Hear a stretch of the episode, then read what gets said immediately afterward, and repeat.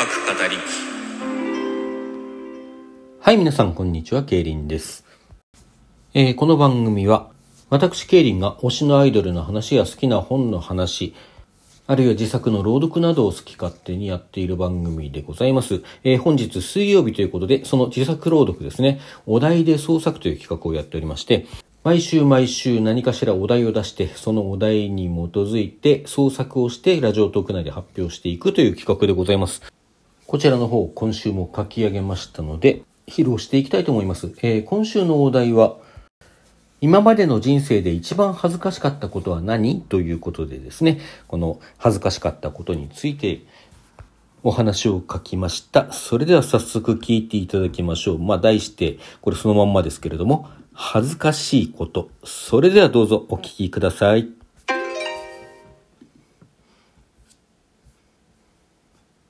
最悪。私はやっとたどり着いたカフェの椅子に腰を下ろし、ため息混じりにつぶやいた。朝からろくなことがない。家を出て駅まで走って行ったら、盛大に転んだ上にカードのチャージが足りなくて改札で止められた。電車には間に合ったのだし、そういう意味でのダメージはないが、周りの人の目が気になる。言い換えると恥ずかしい。その上、電車で妊婦らしき人に席を譲ろうとすると違うと言われて気まずい思いをし、駅のトイレでスカートのファスナーが開きっぱなしだったのに気がつき、鏡を見ると眉のメイクを盛大に失敗していたので慌てて直した。さらにしばらく歩いた後で知らない人から、まくれてますよ、と指摘された。スカートの裾が下着に挟まっていたのだ。仕上げにさっきこのカフェのカウンターで注文を盛大に噛んで何度言い直してもうまくいかず最終的に店員さんが察して笑いながら復唱してくれた。わかってる。ほとんど自分のやらかしだ。怒る筋合いはない。だからといって恥ずかしさが消えるわけではなく内心でそれをごまかすためには笑い飛ばすか何かのせいにして当たり散らすしかない。このままでは会う人会う人に不機嫌を伝染させてしまいかねない。まずは甘いラテを飲んで落ち着こうとカップを持ち上げたその時。や久しぶり思わず飲み物を吹きかけた。危ないところだった。実際に吹き出してしまったら今日の恥ずかしい出来事がまた一つ増えるところだった。とはいえ、どうしてた？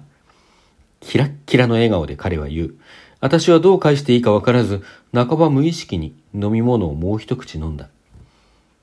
心配してたんだよ。なかなか会えずにいたからさ。いや、心配してもらうようなことは、だってお前、めちゃくちゃおっちょこちょいじゃん。またなんかひどいやらかししてないかなって。う。朝からの出来事を見透かされたように感じて思わず言葉に詰まる。彼は、それ見ろという表情で続けた。やっぱりな。今日も何かあったんでしょファスナーでも開いてた？それともメイク失敗してた？そ、そんなの、やれる筋合いは、図星をつかれてさらに焦る私。彼は大げさにため息をついていった。まったくお前、俺がいないとダメなんだからな。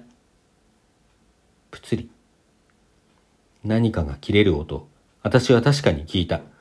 と思った時にはもう立ち上がり、睨みつけ、まくし立てていた。いい加減にしてよ。あんたにそんなこと言われる筋合いないのよ。だいたいあんたなんでこんなとこにいるのよ。悪いけどね、私これからデートなの。もう新しい彼氏いるの。あんたなんかお呼びじゃないの。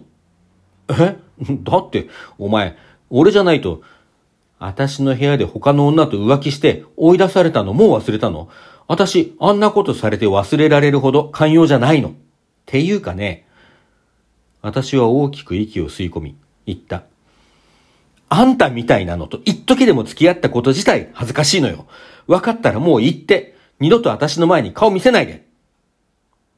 あいつは顔を青ざめさせて、よろよろと去っていった。私は腰を下ろし、冷めかけたカフェラテに口をつけた。ああ、みんな見てる。また恥ずかしいことをしてしまった。この恥ずかしさをあいつへの怒りに変えることができるのだけがわずかに救いだった。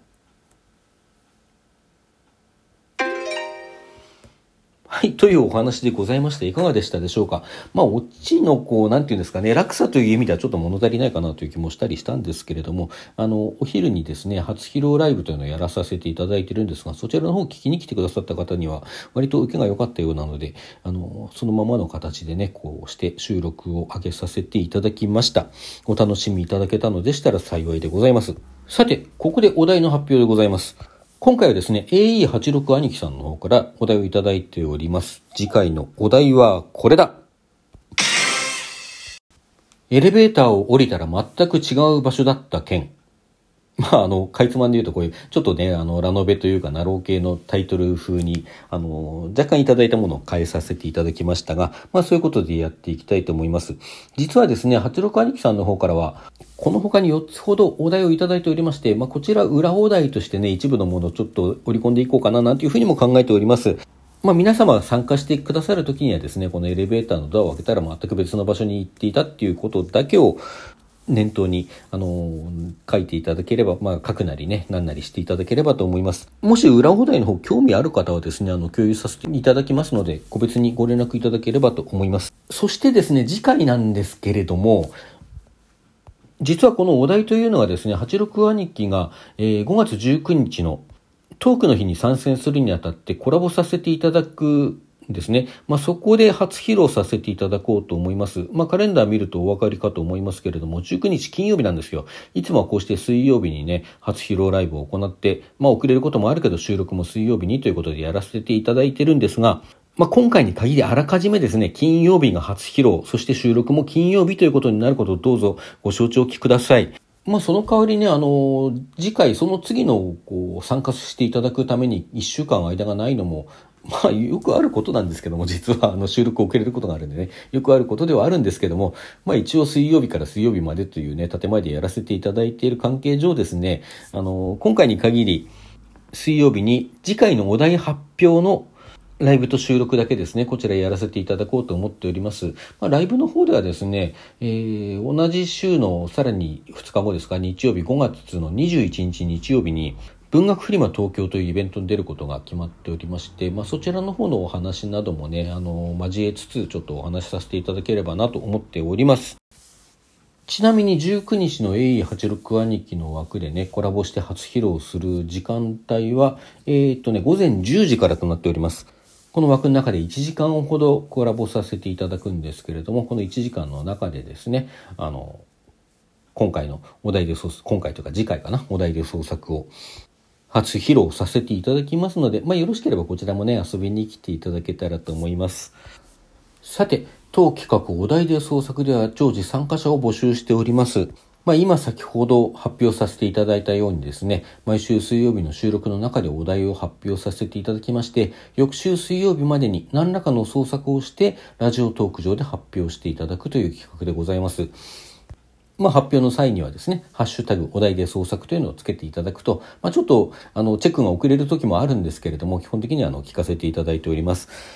まあ、こちら私は小説法を書いておりますけども、小説でなくても構いません。まあ、声劇の台本のようなもので書いてね、声劇をやっていただいてもいいですし、えー、あるいは詩ですとか短歌だとか俳句でも結構でございます。それから音楽での参加というのもあり得るかなと思っております。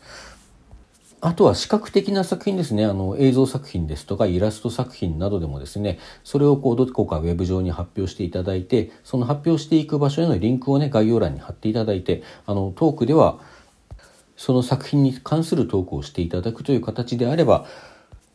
そういったね、あの、視覚的な作品でも、この音声配信アプリであるラジオトーク上で発表したという形にできるかなというふうに思っております。まあ、他にもね、いろんな形の参加があり得るかと思いますので、あの、多様なご参加をお待ちしております。あと、代読でね、あの、他の方が、他の方というか、あの、聞き戦の方でね、お話をかけた機会で他の、あの、10日さんに代読していただいたというようなですね、あの、例もかつて過去に何度かございますので、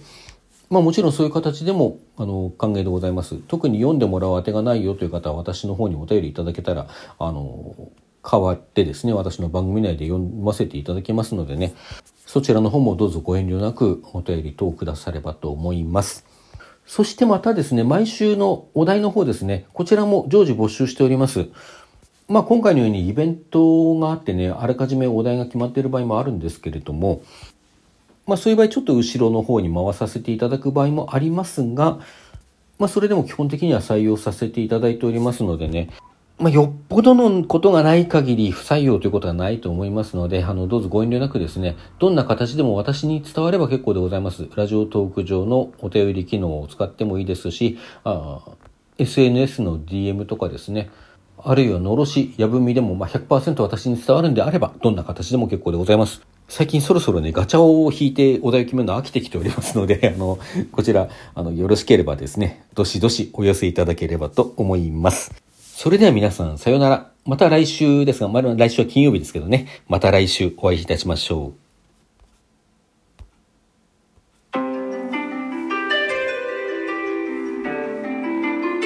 俺、各語り。